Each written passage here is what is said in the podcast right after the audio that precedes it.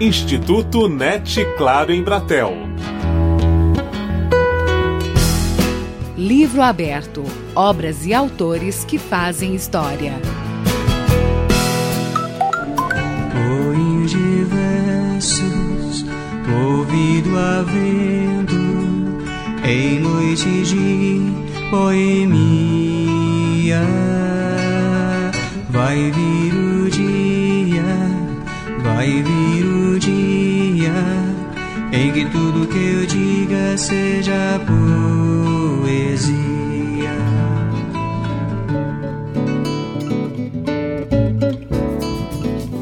A coletânea de poesias de Paulo Leminski, lançada em março, continua em alta nas listas dos livros mais vendidos. Para entender por que a obra do escritor, que morreu no final dos anos 1980, conquista leitores ainda hoje, conversamos com Ademir Assunção. Bom, eu sou essencialmente poeta, me interessa a palavra com a linguagem escrita, falada.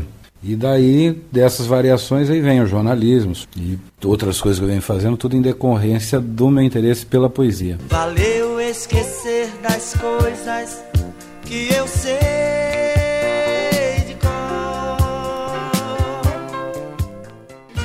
Não fosse isso, e era menos. Não fosse tanto, e era quase. A trajetória. O primeiro livro do Leminski é de 75, Catatal. Mas ainda é um livro difícil de leitura, é um livro dentro de uma tradição mais é, joyciana, né, um trabalho de rompimento com a linguagem, né, que para você chegar nesse livro tem que ter um certo percurso, né, começar a entender um pouco de, de, por que, que James Joyce escreveu o que escreveu, Finnegan's Wake, Ulisses, e por que escreveu daquele jeito, né? Enfim, tem todo um percurso de, de, de questionamentos da, da linguagem, que não é um livro muito fácil de você chegar e já tomar contato com a obra do Leminski. Mas ele publicou esse livro em 75. Já teve um reconhecimento entre as pessoas mais intelectualizadas e entre os escritores. Mas quando Leminski começou realmente a se tornar mais conhecido, foi a partir de 83. Né? Em 80 ele publica os dois primeiros livros de poesia também. Não fosse isso, era menos, não fosse tanto e era quase e o Poloneses, que ele publicou no mesmo ano, em 80. Mas em edições artesanais, muito interessantes, inclusive, edições feitas em Curitiba, não por uma grande editora. Lemis se tornou conhecido a partir de 83, quando saiu Caprichos e Relatos pela Brasiliense. Ele já estava com várias parcerias na música popular brasileira, então foi uma coisa meio junto. Quer dizer, de 83 a 89, quando ele morre, é um período muito curto, seis anos. E a, o que ele produziu nesses seis anos é impressionante. Agora, ele já vinha, né, de antes, produzindo, assim, mas ainda não tão conhecido. Foi tudo muito rápido, como um, um fogo, assim, que, que aparece, um incêndio e queima muito rápido, né? Agora, você tem uma multiplicidade no trabalho Leminski. Acho que algumas pontas dessa multiplicidade, para quem não tem nenhum contato com a obra dele, são mais viáveis, assim, de começar a conhecer o trabalho dele e, e começar a entender, né? Agora, com o lançamento de toda a poesia dele pela Companhia das Letras, está tudo à disposição, no que se refere à poesia. Mas ele tem também o Agora é que São Elas, que é um livro de ficção divertido, criativo, muito interessante, e ao mesmo tempo, para quem vê o subtexto ali, vê a camada que está por baixo, é genial. E é um livro que não tem uma dificuldade de leitura como se tem no Catatal. Em mim eu vejo outro, e outro, e outro. Um poeta múltiplo. Tem gente que me acha amarelo, azul me acha muita gente. Gente é fogo, é fogo me querer em azul. Quando eu me sinto tão cinzento.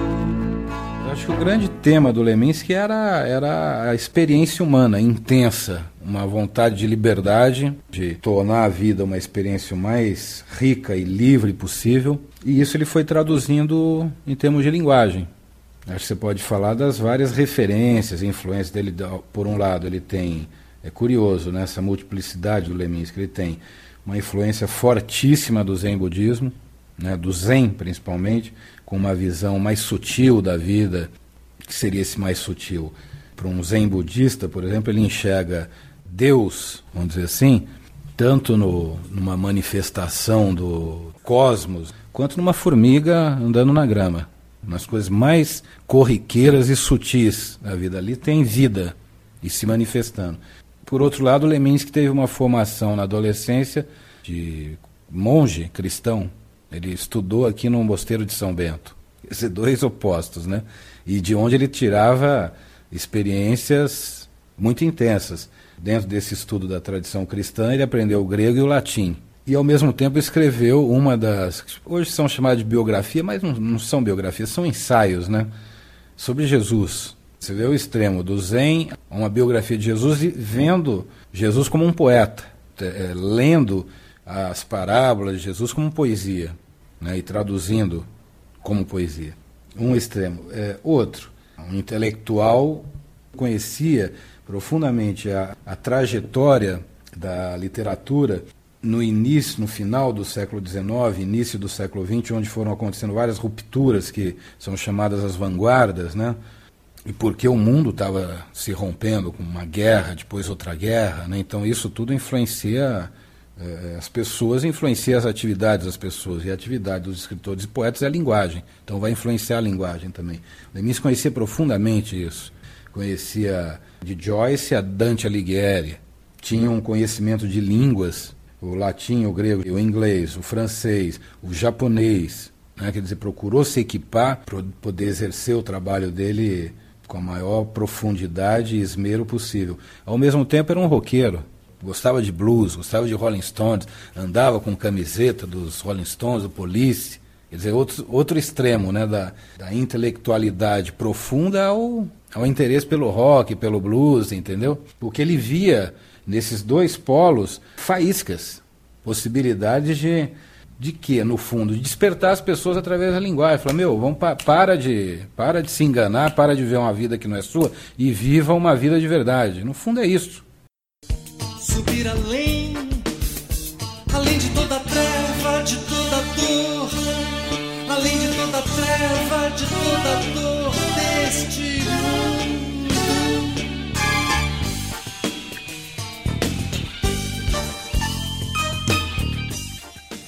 fundo, no fundo, bem lá no fundo, a gente gostaria de ver nossos problemas resolvidos por decreto. Até chegar aqui. Identificação com o mundo.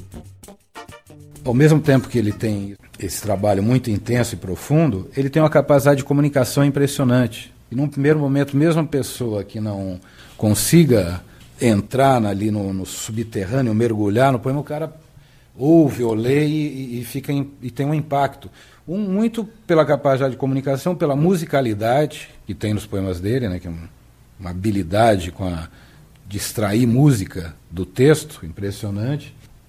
Entendeu? Tinha uma, uh, uma acho que uma capacidade de, de, de, compreensão de um tempo que era o tempo que a gente estava vivendo. Sabe? De falar, de expressar uma maneira de ver o mundo, as angústias diante dos embates com o mundo e tal, que era, era imediato. Acenda a lâmpada às seis horas da tarde.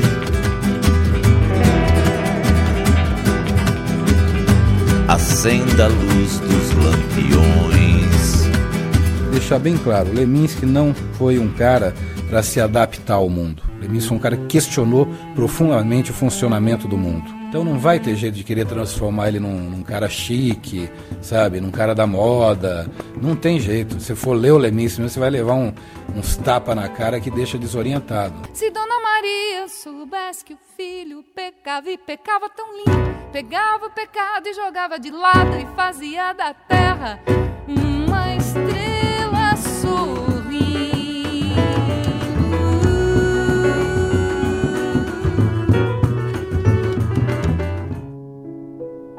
Toda a poesia de Paulo Leminski está nas livrarias. Um pequeno recorte dessa obra você confere em Leituras de Ademir Assunção nos links do texto que acompanha este áudio. Siga de livros, olhos e ouvidos bem abertos. Marcelo Abude para o portal NET Educação. Sobre noite além floresta, aquela estrela é uma fresta por onde vejo nascer um novo céu. Livro aberto. Obras e autores que fazem história.